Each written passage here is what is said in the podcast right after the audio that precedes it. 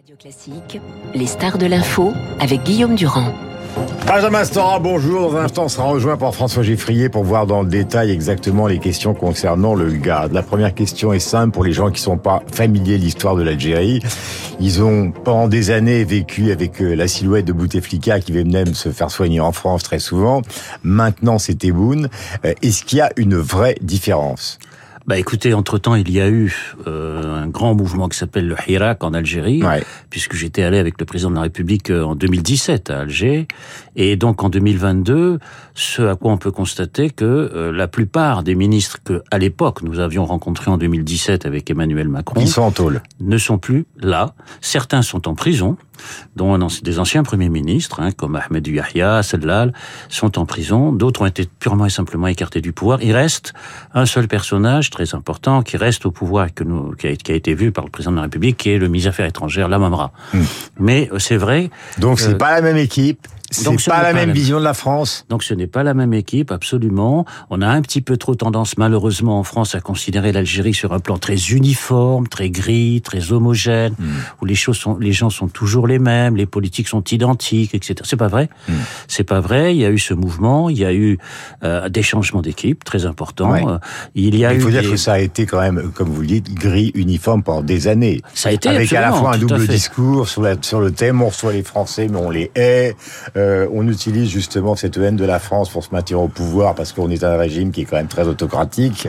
Ils n'ont pas été très clairs pendant des années. Est-ce qu'ils l'ont été pendant ce voyage? Alors, ce qu'il faut, ce qu'il faut mesurer effectivement, c'est qu'il y a eu cette sorte de continuité, j'allais presque dire grise, hein, pendant longtemps, pendant Ouais. de très nombreuses années, puisque Nicolas Sarkozy et, et François Hollande ont rencontré un Abdel Bouteflika, Abdelaziz Bouteflika très affaibli aussi. Ouais. Donc, c'était quand même quelque chose de, vous avez raison de le souligner, très gris, donc très difficile à percevoir, une opacité du pouvoir. Alors, qu'est-ce qui, qu'est-ce qui change? Ben, ça a été la volonté exprimée euh, par cette nouvelle équipe algérienne de renouer, disons, les liens, mais en posant, comme préalable et comme d'habitude, la question mémorielle. C'est pour ça que ça a chopé. Hein. Donc il y aura une commission d'historiens. Alors, il- il- ce sera, ce sera pas si simple parce qu'il y aura effectivement une commission d'histoire. C'est une grande première parce qu'il y a, euh, a jamais eu de proposition algérienne, par exemple, à mon rapport. Lorsque j'ai fait mon rapport il y a deux ans, il n'y a pas eu de réponse.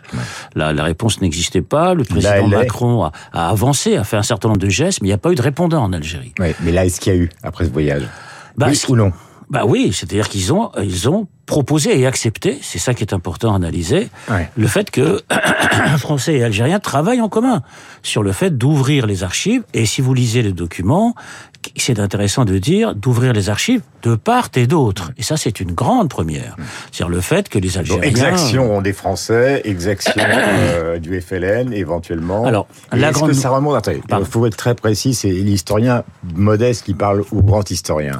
Est-ce que tout ça va nous faire réexaminer Bugeaud, MacMahon, c'est-à-dire toute la partie de la colonisation française euh, au 19e siècle. Est-ce que tout ça fait partie du dossier? Ou est-ce qu'on se concentre sur la guerre d'Algérie? Justement, toute la, toute la nouveauté de l'approche, c'est de remonter à l'origine. C'est-à-dire, bien sûr, euh, l'attitude des généraux et des officiers français de la conquête qui a duré 50 ans. Il faut pas l'oublier quand même. Euh, Saint-Arnaud, bien sûr, Cavaignac, enfin, je vais pas citer tous les grands noms euh, des officiers français de la colonisation, mais aussi, donc, les résistances, les massacres, l'émir Abdelkader, enfin, tout ça est, est peu connu d'ailleurs, mais aussi l'arrivée des Européens d'Algérie, venant y a d'Italie, venant d'Espagne. Mais est-ce qu'il y a quelque chose à découvrir, Benjamin? Il y a à découvrir une chose, c'est... Parce qu'on va sortir, on va sortir la violence, on va sortir les exactions, on va sortir les viols, on va sortir les exécutions sommaires. Mais enfin, on s'en doute. Un processus de colonisation et un processus d'occupation, c'est pas des gentils. Bien sûr, la colonisation a été très violente, elle a duré un demi-siècle, bien entendu. Elle est très peu connue du grand public en France, mais aussi en Algérie. Mais aussi en Algérie, vous savez, le, le problème de l'écriture de l'histoire dans les deux pays est très difficile, parce qu'on parle, bien sûr, c'est normal de la France, mais en Algérie, la formation du nationalisme, avec les grandes figures comme Ferhat Abbas, comme Bessali Hadj, ont été reléguées, mises au secret, peu connues de la jeune génération algérienne, qui fait qu'on a et qu'on vit en Algérie très souvent dans une sorte d'amnésie autour de l'Algérie, Ouais, colonisée. Euh, répondez-vous ce matin, pardon. Benjamin, pardon de vous, de- de vous interrompre, à, à Jean-Marie Roy hier dans le Figaro, qui dit euh, cette affaire, c'est la boîte de Pandore épouvantable parce que on va ressortir des malheurs des deux côtés, des violences. Bon, tout le monde les connaît, la guerre d'Algérie, des deux côtés, massacre des colons et en même temps euh, euh massacre euh, des pieds noirs. Et, et, finalement, quand on va ouvrir tout ça, parce que quand même, quand vous allez faire votre boulot, ça va être probablement bien fait. En fait, qu'est-ce qu'on va découvrir? Un bienfait ou simplement une litanie de massacres avec des noms euh... faut pas oublier que, par exemple, je prends des gens euh, que tout le monde connaît, hein, euh, Philippe Labro, Jacques Seguela, sont des gens qui ont été euh, militaires en Algérie, donc il y a encore... Labro a écrit un très beau livre. Oui, non, mais tout à fait. fait Mais ça concerne aussi toute une génération de Français qui ont été soldats là-bas hein, et qui sont encore là. Mm. Alors, oui. euh, je sais pas du tout que je vais les mettre en cause eux, mais est-ce que ça peut aller jusque-là? Bah, écoutez, écoutez, ça fait moi très longtemps que je travaille sur l'histoire de l'Algérie, ouais. plus de 40 ans. Et depuis 40 ans, j'entends toujours la, le, la, même rengaine. Euh, N'ouvrons pas la boîte de Pandore, ne disons rien, avançons comme si rien ne s'était passé et faisons des discours économiques. Mm. Ça, ça fait 40 ans que j'entends ça. Mm. Or, dans les deux sociétés, en particulier dans la jeunesse, il y a une énorme demande d'histoire. On n'y peut rien, c'est comme ça. C'est une demande d'histoire. On n'est pas les seuls à avoir colonisé euh, les, les Belges et le Congo. Mais vous savez, euh... partout ailleurs, en Europe, mais aussi en Afrique, euh, dans un certain nombre de pays africains, par exemple, injustement quelquefois, la France est mise en accusation au Burkina Faso, mmh. au Sénégal, au Côte d'Ivoire, au Niger, au Mali, ouais. et on, dans la jeunesse. Mmh. Donc en France, résultat, on est remplacé par les Russes, pas, les Chinois pas tout partout. À fait, bah, pas, si. tout, si, non, pas, pas encore complètement. La à bataille n'est pas finie. finie. Culpa, mais culpa, non, non, non, non, non, non, non, il n'y a pas justement. Il y a cette demande très forte. On ne peut pas ne pas répondre à tout ça. On ne peut pas rétablir la vérité de l'histoire mmh. pour empêcher, précisément par ce rétablissement, les Alors, fantasmes, les mises en accusation perpétuelle, les, les identités meurtrières. Jusqu'où ils sont prêts à reconnaître eux, eux leur ah, propre ça, violence attendez, ça, Moi, je suis pas algérien. Je vous pose la vous êtes là, je vous pose la question, vous avez fait plusieurs voyages. Oui, mais parce que ça sert à rien si nous on, on s'agenouille en disant pardon, pardon, pardon, et on désigne des coupables et eux pas question. Euh, vous savez quand j'ai sorti ils sont mon en rapport, je, je termine parce pardon. que c'est important. Ils sont en grande difficulté les Algériens. Il faut quand même le dire. Ils ont le Mali, c'est compliqué. Ils ont le djihadisme, c'est compliqué. Ils ont les problèmes des États-Unis et de l'Espagne qui ont reconnu le Sahara occidental, c'est compliqué. Donc ils perdent des soutiens euh, considérables. Ils ont quand même la Libye avec les Russes qui sont de leur côté, mais qui les Russes sont aussi du côté des Libyens. Et là aussi, il y a des problèmes d'hydrocarbures, c'est compliqué. Donc euh, le dossier de relations internationales de l'Algérie, c'est plutôt le dossier d'un pays isolé qui a plus besoin de la France que nous deux. Le dossier de l'Algérie pour la France est très important parce que l'Algérie, vous avez omis de mentionner cela, c'est le premier pays d'Afrique. Oui. C'est le premier pays d'Afrique, l'Algérie, aujourd'hui. Oui. Il faut bien avoir conscience dans quel de ça. En quel terme? Dans tous les termes. Je veux dire, sur le plan géographique, c'est une puissance régionale, puissance méditerranéenne et puissance sahélienne. La France ne peut pas être absente d'un dialogue. D'accord, c'est pas le Nigeria sur le plan de la population, ah, c'est pas, c'est pas, c'est pas l'Afrique du Sud sur le plan économique. En termes, en de, ré, de réservoirs au niveau du gaz. Il y a encore une découverte qui vient d'être faite avant-hier, etc. Il y a des nouvelles découvertes de pétrole et de gaz qui ont été faites en Algérie, qui occupent, ne l'oublions pas, une superficie grande comme cinq fois la France. C'est une puissance dans la mesure où il y a 1400 kilomètres de frontières avec le nord de l'Europe, mmh. immigration, contrôle, et c'est la plus grande frontière avec le Sahel. Mmh. Ah, je ne vais pas citer les listes de tous les pays que vous avez énumérés, qui sont Mali, Niger, Tunisie, Mauritanie, Maroc, etc. Donc, la France est obligée de tenir compte de cette situation et d'engager des discussions, d'engager des discussions avec l'Algérie et les Algériens. Auquel cas, si Alors, on ne le fait pas, d'autres le feront. Mais est-ce que eux, ils sont prêts à discuter avec nous?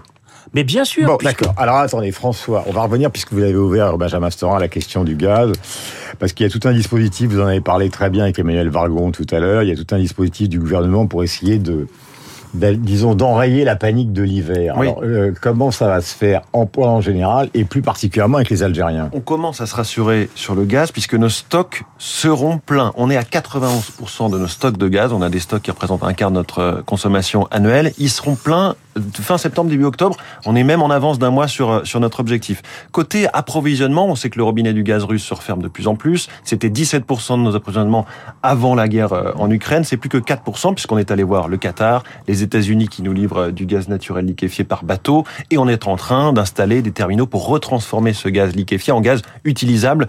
Euh, notamment, il va y avoir un, une usine au Havre euh, dans un an. On se rassure aussi parce qu'on est un pays très électrique finalement, pas très gazeux. Notre mix énergétique, du, le gaz, c'est que 20% pour le chauffage d'à peu près un logement sur deux en France, et aussi pour soit des centrales qui produisent de l'électricité, soit pour des usines qui tournent au gaz. On va évidemment réduire notre consommation. C'est Elisabeth Borne face au patron hier du MEDEF. 10%. Voilà. Est-ce qu'on va y arriver Sinon, ce serait du rationnement. D'abord les gros consommateurs, les gros industriels, puis toutes les entreprises. Point important, on a euh, fait acte de solidarité avec l'Allemagne. On s'est engagé, si l'Allemagne manquait de gaz, elle, elle en consomme beaucoup plus que nous, à lui en fournir. Pourquoi on fait ça? Pas juste parce qu'on est euh, très charitable, mais aussi parce que, en contrepartie, si nous on manque d'électricité cette fois, l'Allemagne nous en fournirait. Avec l'Algérie, on devait arriver en Algérie avec cette visite d'Emmanuel Macron euh, sans parler du gaz. Finalement, des discussions sont lancées. On sait que la patronne d'Engie, Catherine McGregor, a initié des discussions avec la Sonatrach. On parle, ce n'est pas confirmé, d'une hausse des, exportations algériennes vers la France de 50%. C'est le chiffre, c'est très important. Aucune confirmation pour l'instant. On sait que ça, devrait prendre plusieurs semaines. Ce qui est étonnant, c'est que finalement, il y a une petite percée possible, alors qu'on pensait que l'Algérie était au max de ses capacités, avec euh, un petit cadeau offert à l'Italie, et puis elle-même qui a besoin de plus en plus de gaz pour elle-même, pour son développement économique. Merci François comme quoi on disait il ne s'est rien passé dans le voyage d'Emmanuel Macron en Algérie. J'ai entendu ça et lu ça un petit peu partout. Mhm. Il y a le gaz, 50% d'augmentation. Il y a augmentation et discussion autour de la question des visas, ça c'est très important. Il y a la constitution d'une commission mixte d'historiens entre la France et l'Algérie pour mhm. ouvrir les archives, les restituer, les faire circuler de part et d'autre. Mhm. J'insiste encore une fois sur cet aspect. Est-ce qu'ils acceptent le retour des clandestins chez eux? Parce que ça. Il y a une augmentation, ça Gérald Darmanin l'a dit, à Alger d'ailleurs, hein, euh, il y a une augmentation, euh, disons, du nombre de gens qui ont été refoulés de France vers l'Algérie. Donc il y a une augmentation de ce qu'on appelle les laissés-passer consulaires en nombre considérable hmm. en l'espace de deux mois. Donc il y a un véritable. Donc il n'y a pas d'hémorragie. C'est-à-dire des C'est-à-dire que, les autorités algériennes maintenant essayent de contrôler euh, tout ce qui pourrait être euh, immigration clandestine dans la France. Oui, tout à fait. C'est-à-dire qu'il y a eu un accroissement du nombre de laissés-passer consulaires venant d'Algérie qui est passé, euh, qui a été multiplié par 10. Hmm. Donc c'est considérable. Ça veut dire qu'on ne peut pas dire il, il n'y s'est rien passé sur la mémoire, il n'y a rien eu sur le gaz, les entreprises. Une dernière question. Il était en Algérie, il, il, était présent dans la délégation, il a il a ouvert une école, disons, hmm. de formateurs de jeunes Algériens sur la question du numérique en particulier. Donc je crois, je sais plus, il y a une vingtaine, une vingtaine d'écoles qui vont être créées. Il y avait la ministre de la Culture qui a lancé hmm. un système de partenariat culturel avec l'Algérie. Bref, on a un énorme retard avec l'Algérie sur toutes ces questions-là. Énorme. Et encore une fois, Alors, je vois pourquoi on laisserait le terrain euh, de l'Algérie à d'autres puissances du style la Russie ou la Chine. Voilà, dernière question. Est-ce qu'il est vrai que dans une visite dans un des quartiers, il a été insulté, Macron eh ben, Alors, qu'est-ce qu'ils ont dit exactement? C'était pas clair parce que la traduction, ça a été un moment euh, Macron enculé, Macron, enculé, etc. Mais comme c'était pas très clair, parce qu'on se disait finalement il y a une sorte de double discours, comme il veut du gaz, il sourit euh, euh, toute bouche ouverte, alors que la population finalement continue à le détester, donc ça sert à rien. Quoi. Écoutez, la vérité. lorsque il y a cinq ans Macron est arrivé à Alger, la jeune population scandait des visas, des visas. Hmm. Ok? Aujourd'hui, ils ont crié, ils ont scandé "Vive à l'Algérie". On peut pas reprocher à des gens d'être des nationalistes dans leur propre pays l'habitude, on leur reprochait de vouloir tous venir. Viva l'Algérie. Viva l'Algérie. One, two, three, vive l'Algérie. C'est là. C'est le mot d'ordre des supporters de football dans les stades qui comptent des centaines de milliers de jeunes Algériens. Quand ils scandent Viva l'Algérie, ils ne disent pas des visas, des visas. C'est ça la différence de nature profonde mhm. de la société algérienne d'aujourd'hui, c'est-à-dire de la réaffirmation d'un néo-nationalisme dont il faut tenir compte. C'est ça qui est difficile. Le néo-nationalisme qui traverse l'ensemble de la jeunesse africaine, pour la France, c'est un défi. Benjamin Stora, qui faisait partie de la délégation donc de ce voyage en Algérie. Merci François. On se retrouve évidemment demain, comme d'habitude, dans la matinale économique. Benjamin, euh, bon boulot. Il y en aura énormément. 8h29, le rappel des titres avec euh, Charles Bonner. Tout à l'heure, donc Rachel Kahn et Hervé Gattegno, car il va bien falloir mettre les pieds dans le plat concernant les propositions donc euh, que prolongées par celles qui ont été évoquées par François Geffrier sur l'énergie, notamment les efforts demandés aux entreprises.